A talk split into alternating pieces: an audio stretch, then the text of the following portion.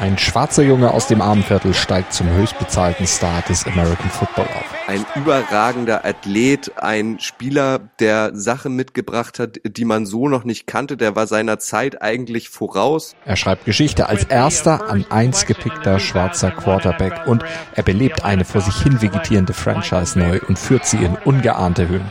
A superhero You know, in a town that needed a superhero. So beginnt die Karrieregeschichte von Michael Wick, dem Quarterback der Atlanta Falcons. Ein Hauch von vom Tellerwäscher zum Millionär. Michael Vick is invincible.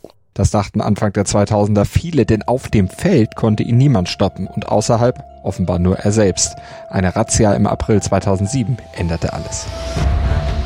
Michael Wick wurde beschuldigt, eine illegale Hundekampforganisation betrieben zu haben. Michael Vick funded the dogfighting operation, provided money for gambling, was present at at least five fights and participated in the execution of dogs. Wick gestand nach langem Hin und Her auch, er trug die harten Konsequenzen und zahlte einen hohen Preis. Sperre durch die Liga, finanzielle Pleite, Knast. Michael Vick was sentenced today to 23 months in prison. Er schaffte zwar ein sportliches Comeback, rehabilitierte sich doch, er polarisiert und bis heute wird eifrig diskutiert, inwiefern ist Vick nicht nur Täter, sondern vielleicht sogar selbst Opfer.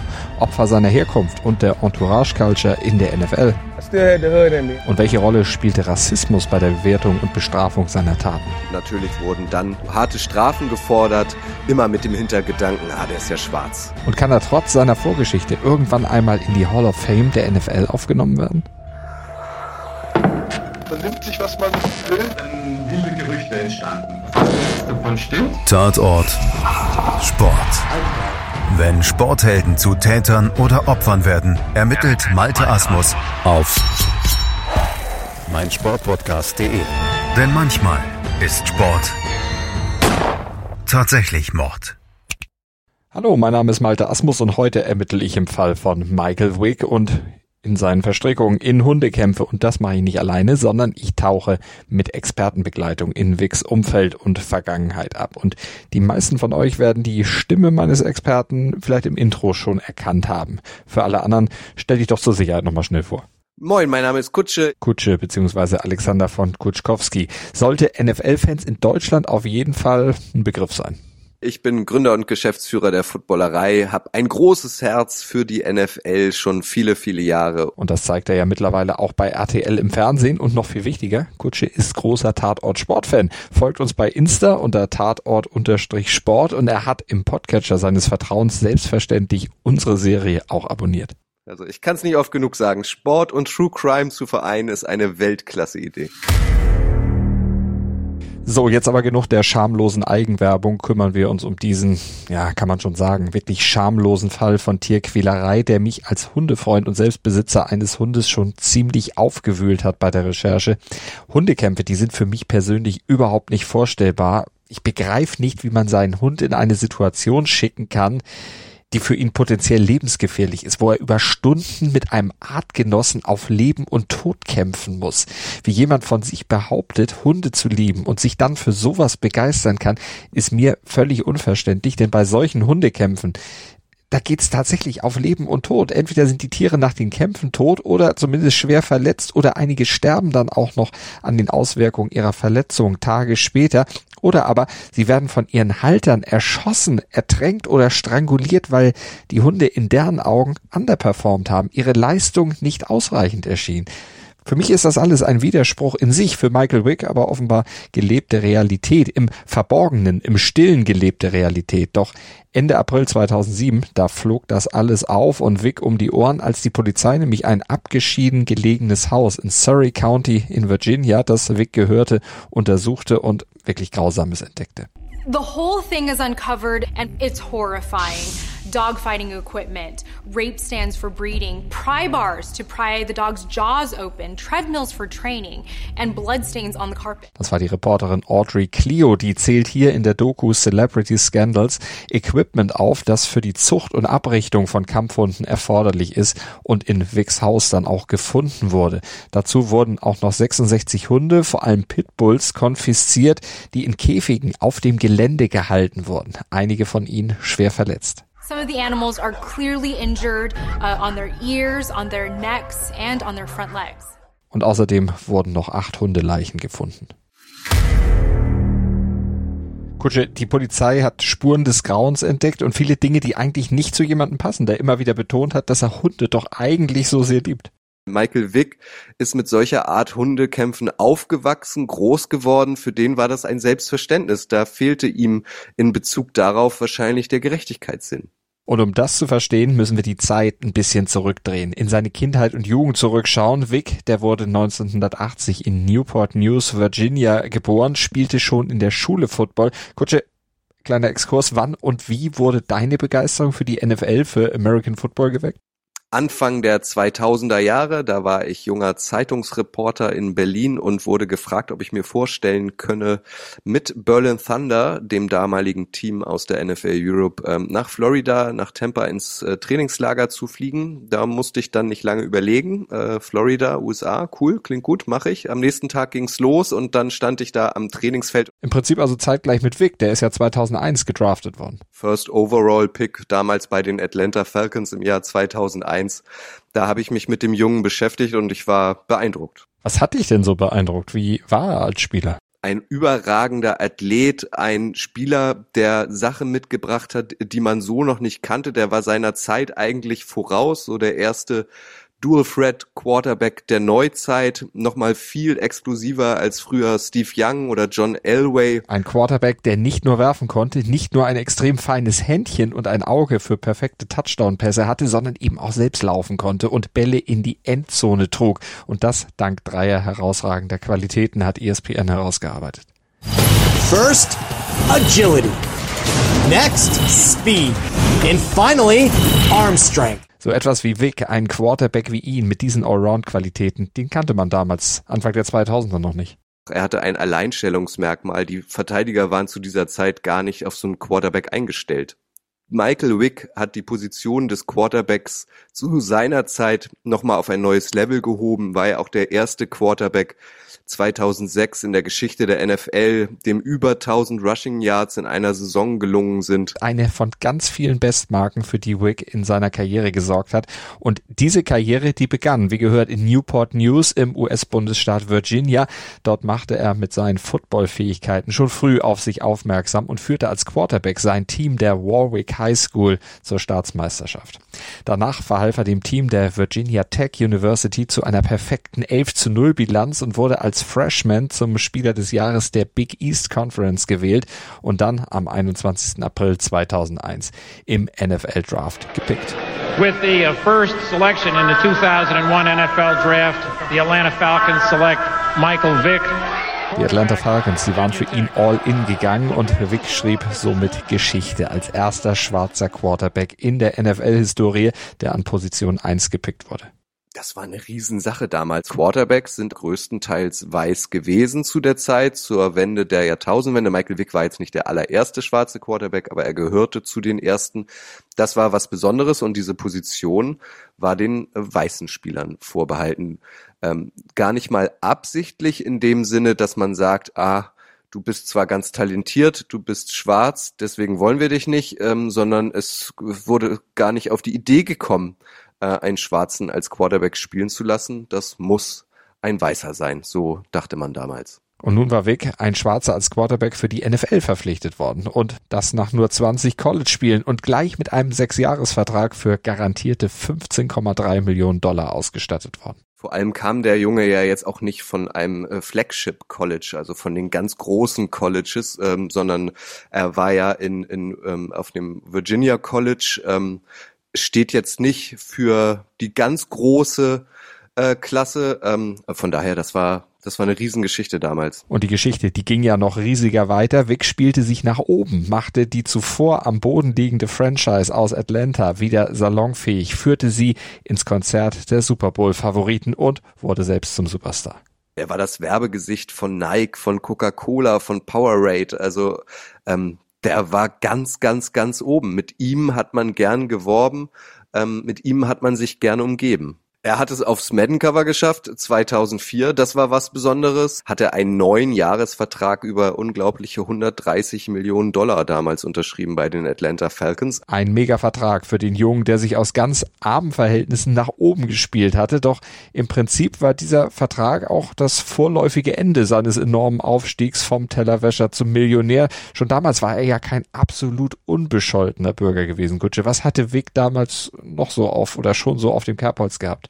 Ach, dafür muss man einfach mal seinen Wikipedia-Eintrag angucken. Also da gibt's eine ganze Menge und äh, das meiste äh, sind halt tatsächlich so, so Drogendelikte. Ähm, aber auch das liegt wahrscheinlich an seiner Herkunft. Also äh, für uns ist, wenn, wenn jetzt ein, ein Sportler irgendwie plötzlich erwischt wird äh, mit einem positiven Marihuana-Test oder was auch immer, ist das ein Riesenaufreger. In der Szene, in der er aufgewachsen ist, äh, war das an der Tagesordnung. Das war so äh, traurig dort, äh, dass viele halt den Ausweg gesucht haben, sich in Form von Drogen oder in Form von Alkohol ähm, zu betäuben. Die Umstände, in denen Michael Wick in den 1980er und 90er Jahren in Newport News aufgewachsen waren, nennen wir es mal, waren herausfordernd. Eine Wirtschaftskrise erschütterte die Stadt und verschärfte die ohnehin schon vorhandenen Probleme wie Arbeitslosigkeit und Armut noch mehr. Probleme, mit denen speziell natürlich die Bewohner im Ridley Public Housing Project Komplex konfrontiert waren. Dort lebte die Familie von Michael Wick, also in einer öffentlich geförderten Wohnung. Die war eher in schlechtem Zustand, noch dazu ziemlich klein, hatte wenig Platz und wenig Privatsphäre für Michael, die Eltern und die drei Geschwister. Er ist aufgewachsen als zweites von vier Kindern. Als er zur Welt kam, waren seine Eltern noch minderjährig. Ähm, und wie gesagt, er war das zweite von vier Kindern.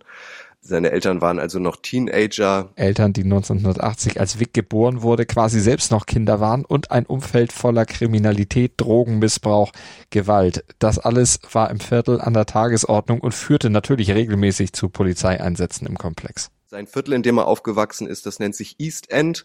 Das ist in der Nähe des Hafens und äh, ja, das war der besonders schlimme Ort in Newport News. Die Mordrate dort ist noch mal höher als im Durchschnitt der USA. Das soll ja schon was heißen. Und in diesem Umfeld kam Vic dann auch mit Hundekämpfen in Berührung, so mit sieben oder acht Jahren, erzählt er hier bei Piers Morgan auf CNN. What you saw as an eight-year-old boy, although horrific, seemed exciting to you, did it?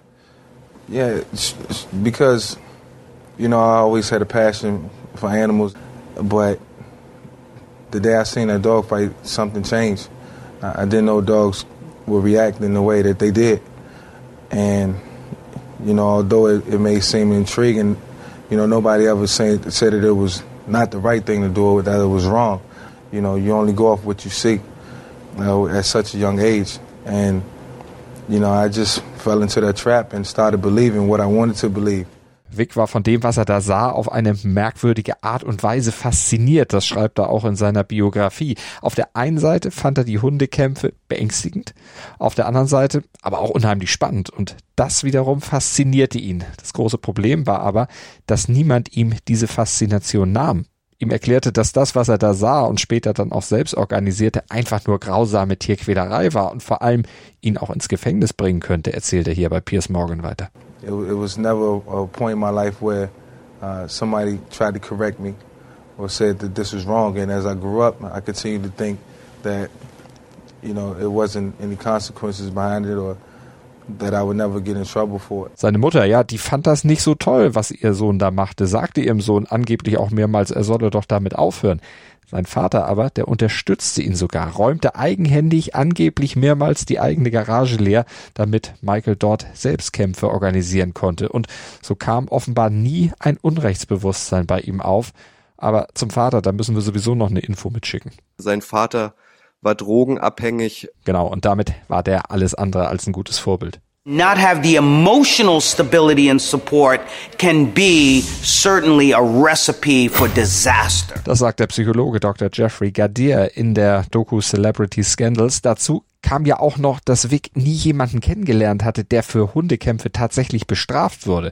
Und das verwundert schon, denn sie sind eigentlich in allen Staaten der USA verboten und waren das auch damals schon. Wie kann das sein, dass niemand bestraft wurde? Wahrscheinlich haben sie schlau angestellt und es hat niemand mitbekommen. Es wurde ja viel äh, in Garagen, was man so nachlesen kann, veranstaltet. Das war halt unter Ausschluss der Öffentlichkeit. Man hat sich ja jetzt nicht auf großen Plätzen getroffen äh, und hatte 200, 300, 400 Zuschauer, sondern das war im kleinen Kreis.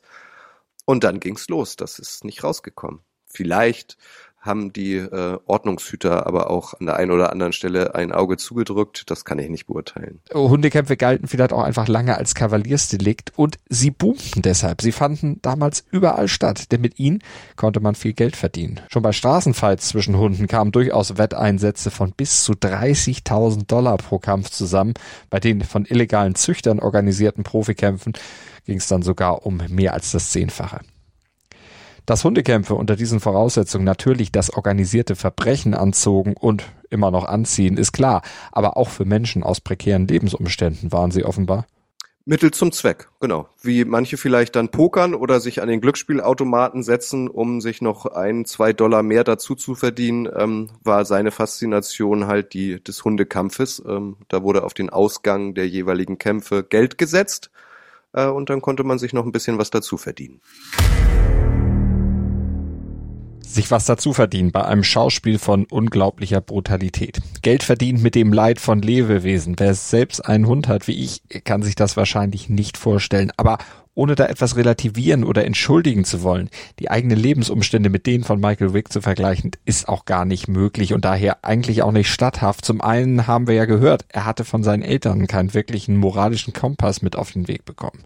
In seinem Wohnblock durften übrigens auch keine Tiere gehalten werden. Er kannte den Umgang mit Hunden nur von der Straße, orientierte sich daran, was er bei anderen gesehen hatte, hielt selbst einen Hund draußen irgendwo in einem Schuppen den er dann mit eigenen Mitteln unterstützte, aber der eben nicht mit ihm zusammen wohnte, sondern der eben nur ein Ding war, um das er sich kümmerte. Er kannte den Umgang mit Hunden eben nur von der Straße. Er orientierte sich daran, was er bei anderen gesehen hatte. Und das war das, was sein ehemaliger Teamkollege hier, keinen Forney, bei NFL Films erklärt. I didn't know that it was legal and I didn't know if it was illegal.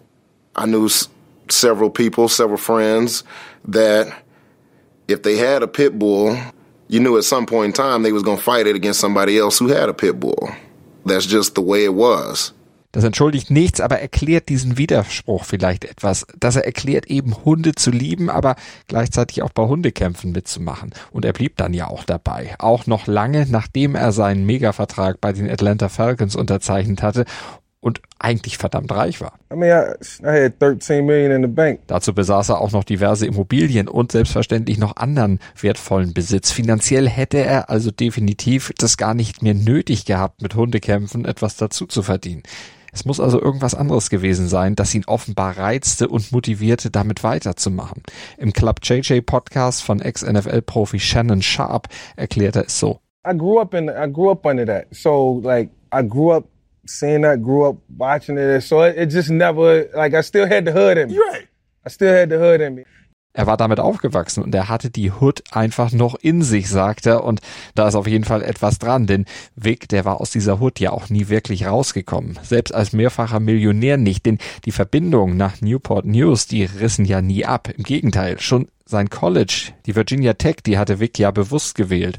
Natürlich zum einen, weil ihm der Style ihres Footballteams gefiel, aber vor allem, weil die Uni nur etwa fünf Autostunden von zu Hause entfernt war. Da konnte er regelmäßig zurückfahren, um Zeit mit den alten Freunden zu verbringen. Und die verbrachten sie ja dann unter anderem, beziehungsweise vielleicht auch vor allem mit Hundekämpfen.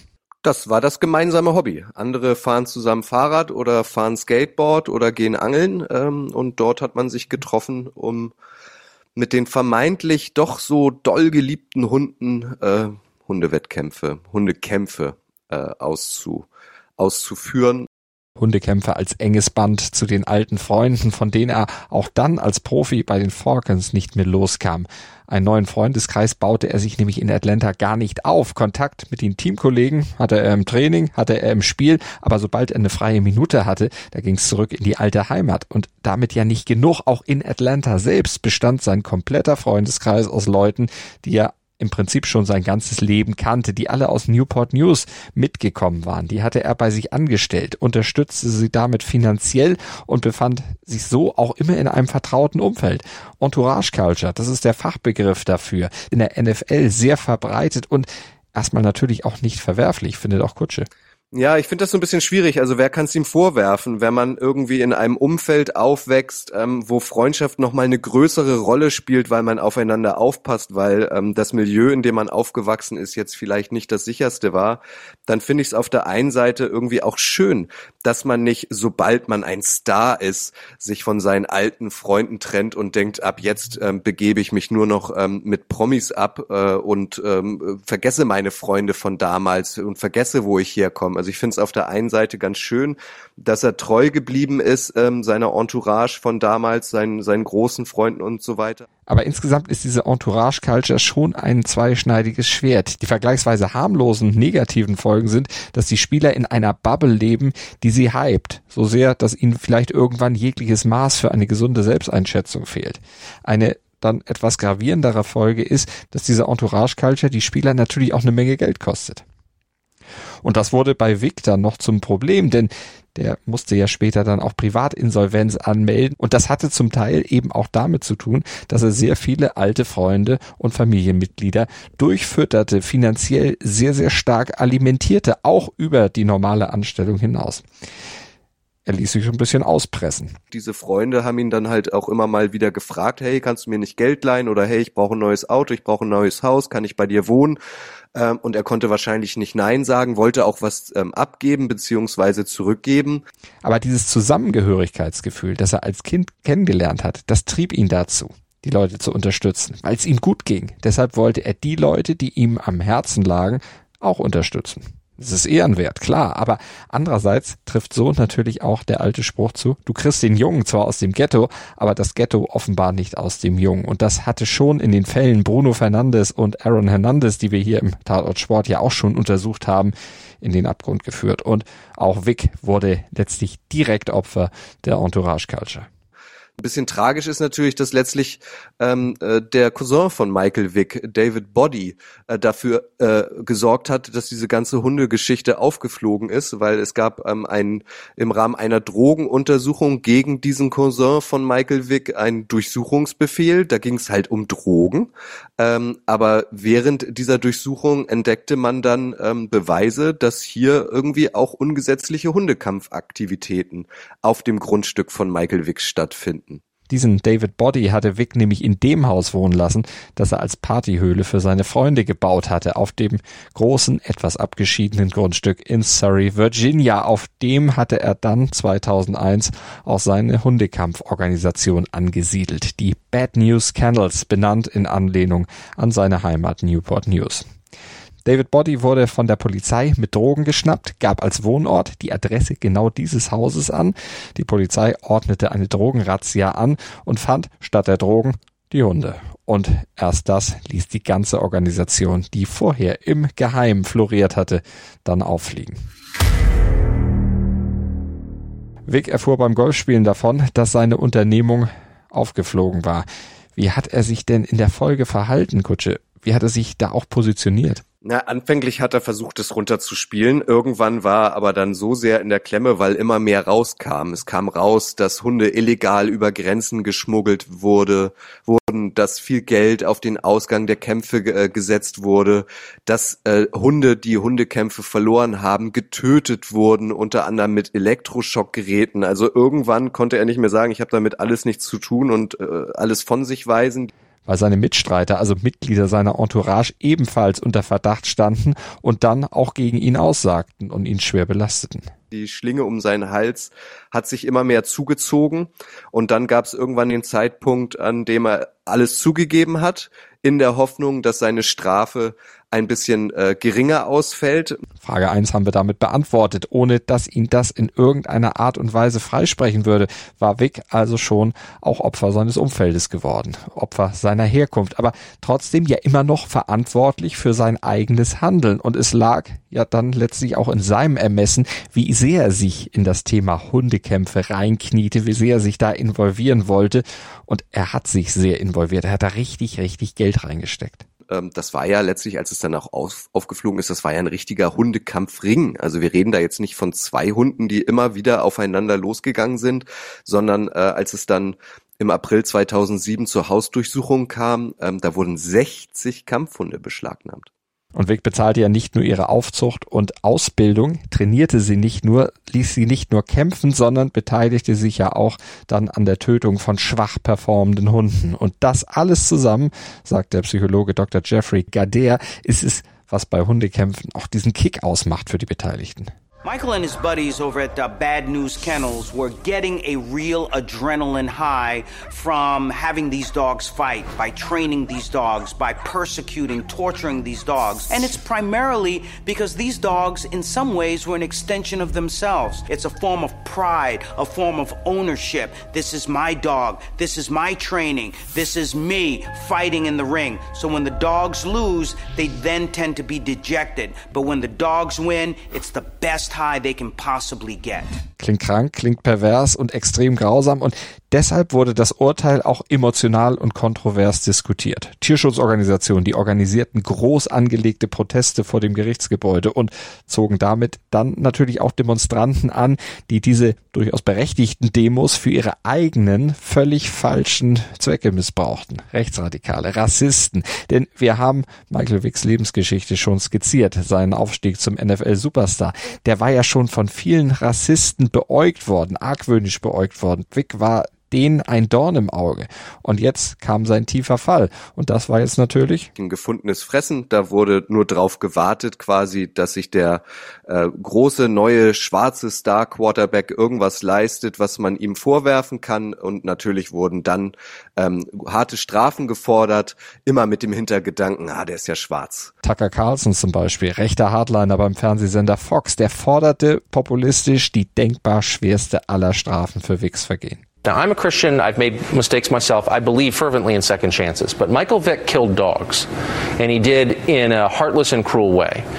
And I think personally he should have been executed for that. Völlig krank, jetzt die Todesstrafe zu fordern, auch nicht sonderlich christlich. Aber Carlson war mit solchen krassen Forderungen nicht alleine.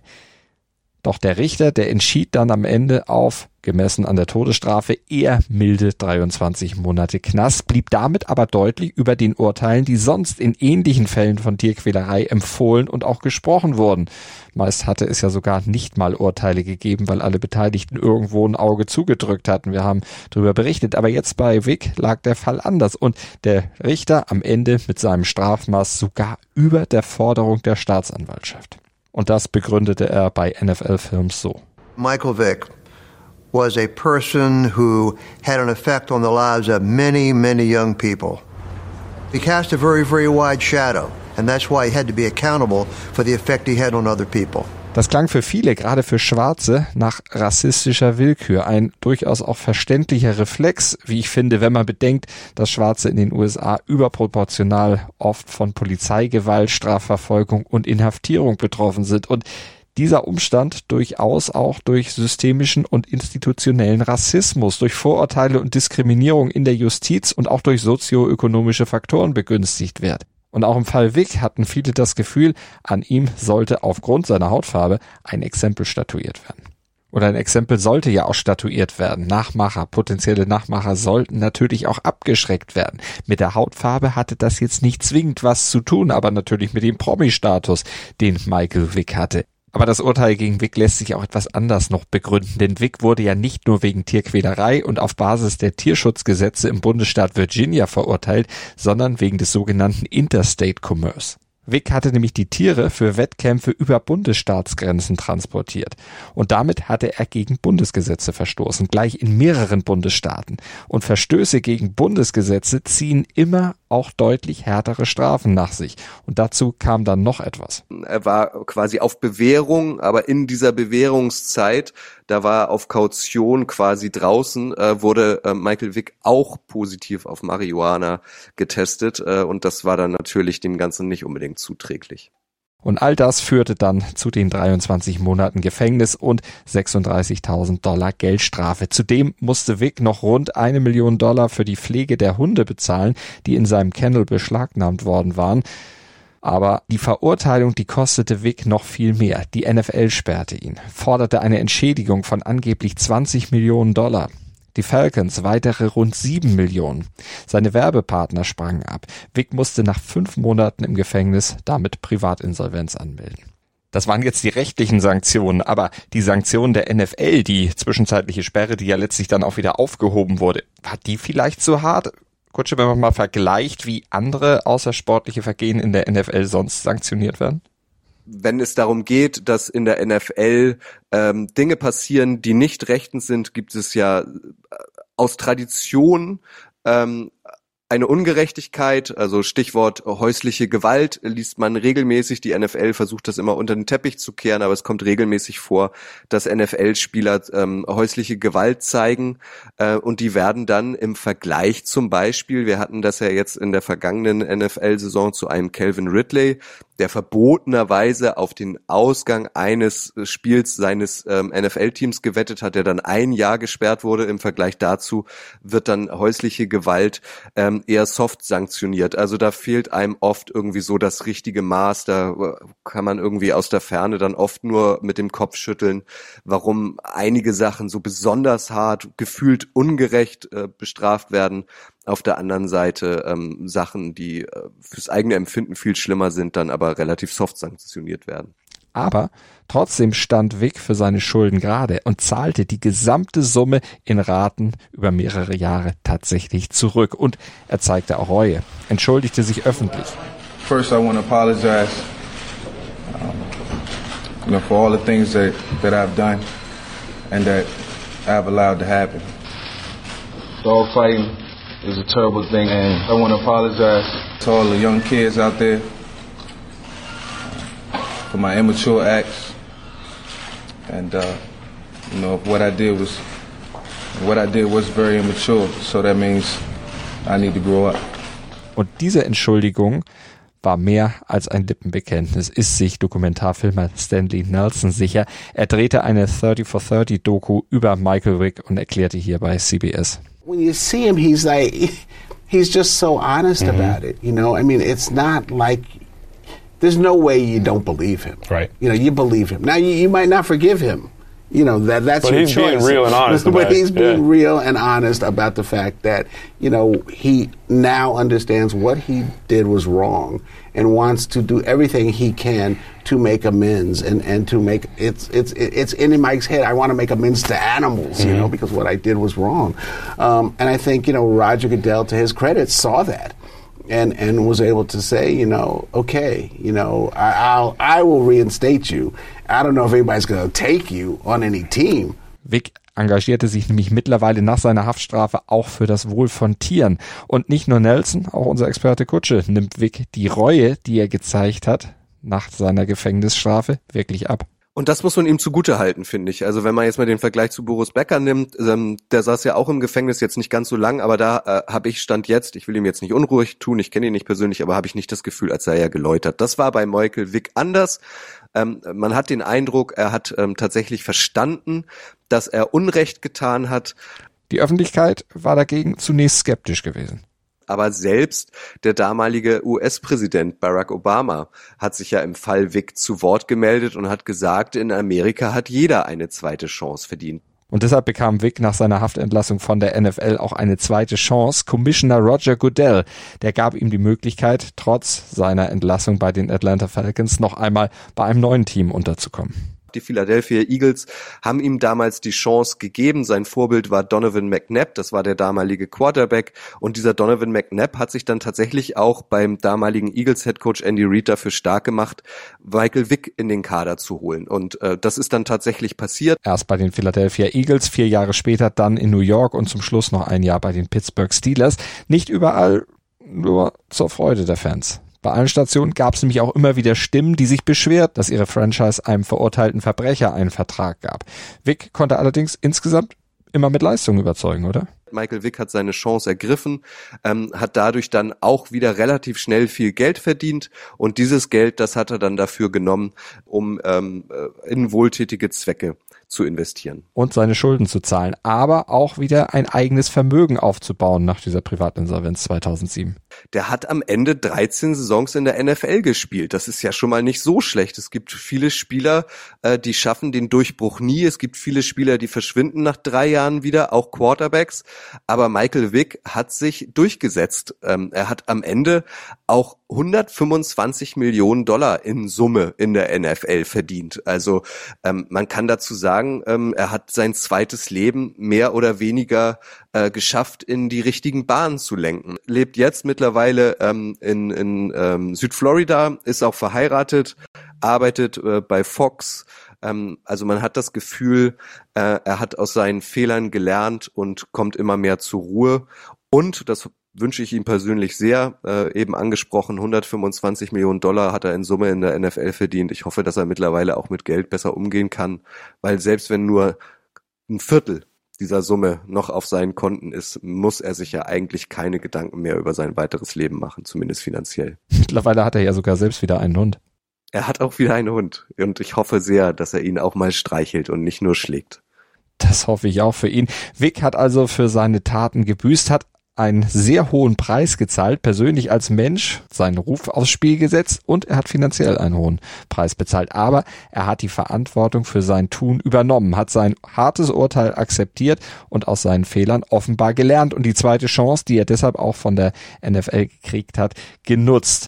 Vic hat also was gelernt. Hat denn aber auch die NFL was gelernt aus diesem Fall? Also in Bezug auf verhältnismäßige Strafen, da vielleicht durch die Bank gleichmäßiger und fairer zu sanktionieren? Nein so richtig draus gelernt gefühlt hat die NFL daraus nicht. Also es kommt halt immer drauf an, um welchen Spieler es geht. Man hat das Gefühl, wenn der Spieler jetzt nicht so wichtig ist für die Liga, also auch vor allem in Sachen PR, dann kann man ja mal so tun, als würde man immer hart durchgreifen. Äh, wenn es aber um die ganz großen Stars geht, die Sean Watson lässt an dieser Stelle grüßen, äh, dann hat man das Gefühl, da wird mit zweierlei Maß gemessen und ähm, aus eigenem Interesse wird ähm, dieser Spieler dann vielleicht nicht ganz so hart sanktioniert. Hat er damit die Chance verdient, Kutsche trotz seiner Verurteilung doch vielleicht irgendwann noch einmal in die Hall of Fame aufgenommen zu werden? Das ist eine berechtigte Frage. Ich bin ganz glücklich, ähm, überlege ich jetzt gerade, dass ich das nicht entscheiden muss. Ähm, ich finde sportlich auf jeden Fall, äh, wir hatten es schon ein paar Mal jetzt äh, besprochen, er hat halt die Position des Quarterbacks auf ein neues Level gehoben. Er hat die Position des Quarterbacks weiterentwickelt. Er, er hat, ähm, er war ein Vorbild späterer Generationen. Er hat die damaligen Verteidiger vor nahezu unmögliche Aufgaben gestellt. Rein sportlich gehört er für mich in die Hall of Fame, äh, weil er, wie gesagt, ein Mensch ist, der die Sportart mit seinem Wirken weiterentwickelt hat. Aber für die Aufnahme spielen ja eben auch noch andere Dinge eine Rolle. Vorbildhaftes Verhalten zum Beispiel und weitere außersportliche Kriterien. Privat hat er nicht alles richtig gemacht. Was wahrscheinlich, höchstwahrscheinlich auch daran liegt, dass er in einem sehr, sehr schwierigen Umfeld aufgewachsen ist. Er ist zu Recht verurteilt worden äh, er ist zurückgekommen, er hat es allen nochmal bewiesen äh, und man kann ihm ernsthaft abnehmen, dass er geläutert ist und aus seinen Fehlern gelernt hat. Ich finde, so jemand hat dann zumindest die Chance, in die NFL Hall of Fame aufgenommen zu werden. Ich würde mich an dieser Stelle jetzt aber daraus äh, rausklauen, weil ich muss es nicht entscheiden. Aber wenn, wenn ich es entscheiden müsste, ähm, ich würde, glaube ich, obwohl ich wirklich Hundeliebhaber bin und auch lange einen Hund hatte und überlege mir auch wieder einen Hund zu holen. Äh, ich würde aber für Ja stimmen. Und ihr, nachdem ihr jetzt den ganzen Fall gehört habt, würdet ihr Michael Wick einen Platz in der Hall of Fame geben? Schreibt uns gerne via Instagram tatort-sport und hört weiter rein. Danke und bis zum nächsten Mal.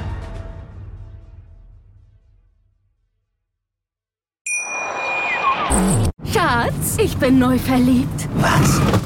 Drüben. Das ist er. Aber das ist ein Auto. Ja, eben. Mit ihm habe ich alles richtig gemacht. Wunschauto einfach kaufen, verkaufen oder leasen. Bei Autoscout24. Alles richtig gemacht. Dir hat dieser Podcast gefallen? Dann klicke jetzt auf Abonnieren und empfehle ihn weiter. Bleib immer auf dem Laufenden und folge uns bei Twitter, Instagram und Facebook. Mehr Podcasts aus der weiten Welt des Sports findest du auf mein Sportpodcast.de Schatz, ich bin neu verliebt. Was?